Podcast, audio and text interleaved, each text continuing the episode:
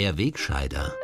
Da scheiden sich nicht nur die Wege, sondern auch die Geister.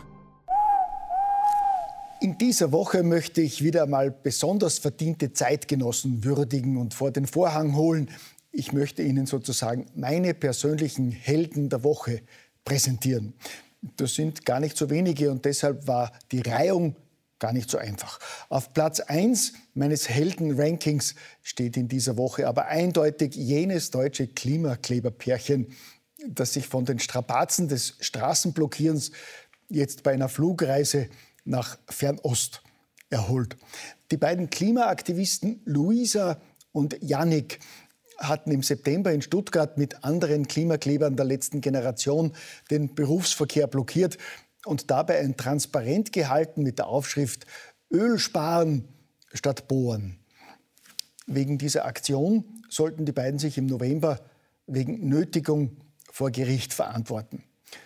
Aber statt zum Prozess zu erscheinen, sind Luisa und Yannick in ein Flugzeug nach Thailand gestiegen und umweltfreundlich in ihren Badeurlaub gechattet. Für dieses vorbildliche Verhalten gebührt den beiden der erste Platz, den sie sich allerdings mit anderen Kollegen ihrer idealistischen Organisation teilen müssen. Zum Beispiel mit jenem Sprecher der letzten Generation, der die Reise von Luisa und Yannick postwendend verteidigt hat. Die beiden hätten den Flug als Privatleute und nicht als Klimaschützer gebucht, meint der Sprecher der NGO wörtlich. Das müsse man auseinanderhalten können. Gut, das stimmt natürlich. Das muss man auseinanderhalten können. Das wäre ja auch so, wie wenn ein Klimaaktivist, der bei Protestaktionen fordert, dass wir alle uns zum Schutz des Klimas nur noch vegan ernähren dürfen, dann dabei erwischt wird, dass er selber Fleisch isst. Wenn sich dann die Leute darüber empören und ihm Dreistigkeit und Doppelmoral vorwerfen, würde ich den ja auch verteidigen. Denn das Fleisch isst er ja als Privatperson und nicht als Klimaschützer. Das muss man auseinanderhalten können. Deshalb sind Luisa Janik und die letzte Generation jedenfalls die Nummer eins bei meinen Helden der Woche.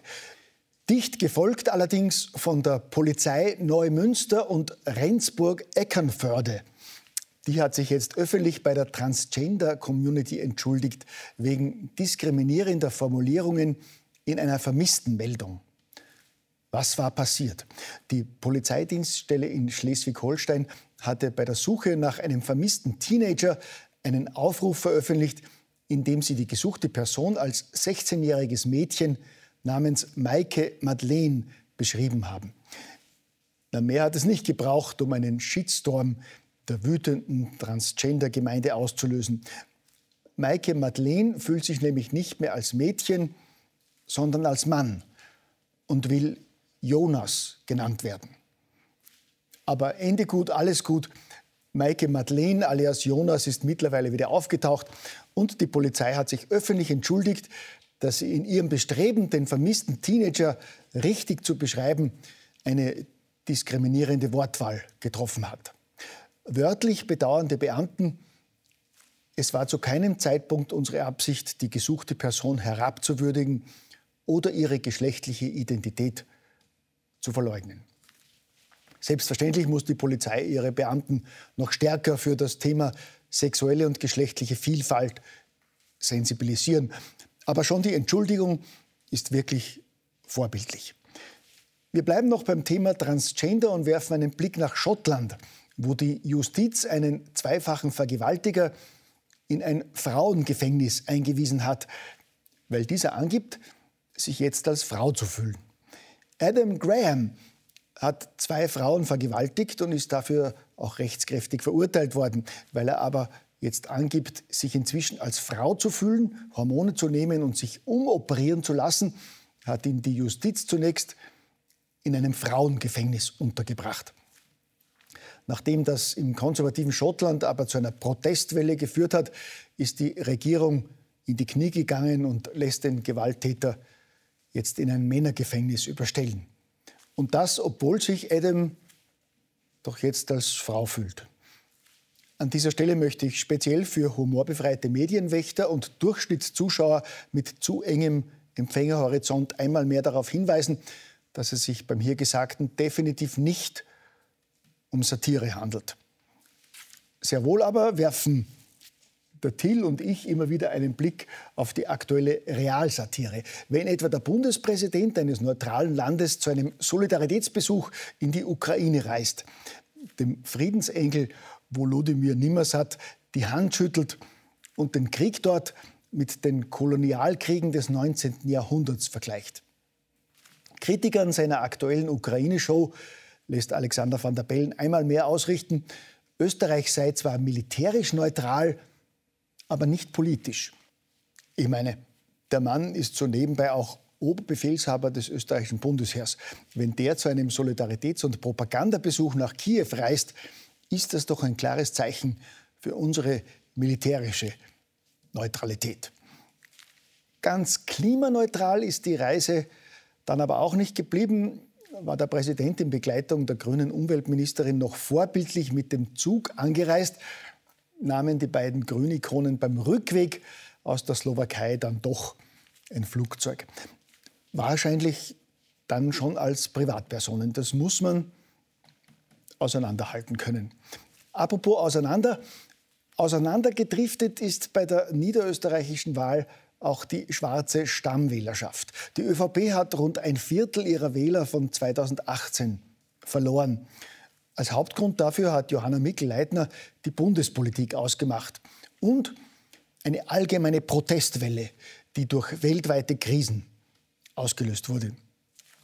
Eine viel naheliegendere Ursache für die schwarze Wahlschlappe die schon während des gesamten Wahlkampfs totgeschwiegen wurde, war die ÖVP-Linie gegenüber Kritikern der Corona-Maßnahmen und insbesondere der Impfpflicht. Auch viele schwarze Stammwähler haben Mikkel Leitners Aussagen zur Impfpflicht offenbar doch nicht vergessen.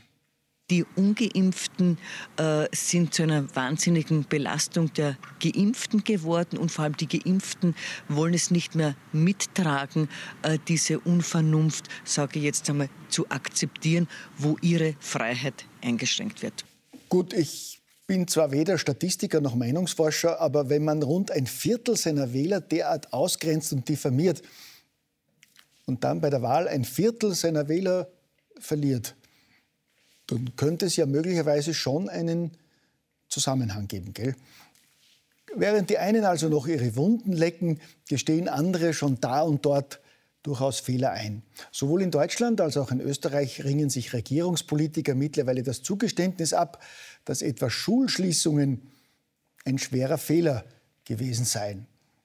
Von einer Entschuldigung ist aber hier wie dort noch gar keine Rede. Man habe schließlich nach bestem Wissen und Gewissen gehandelt und es nicht besser gewusst, heißt es. Und nach wie vor heißt es, Corona habe die Gesellschaft gespalten.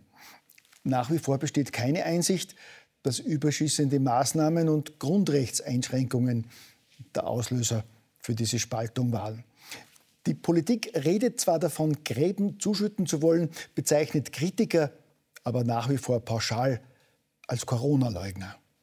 Wir müssen uns wahrscheinlich davon verabschieden, dass wir jeden einzelnen Corona-Leugner im Nachhinein davon überzeugen können, dass es richtig war, wie wir gehandelt haben. Ja, meine Damen und Herren, so sehen vorbildliches Aufeinanderzugehen und ehrliche Aufarbeitung auf Augenhöhe aus, gell?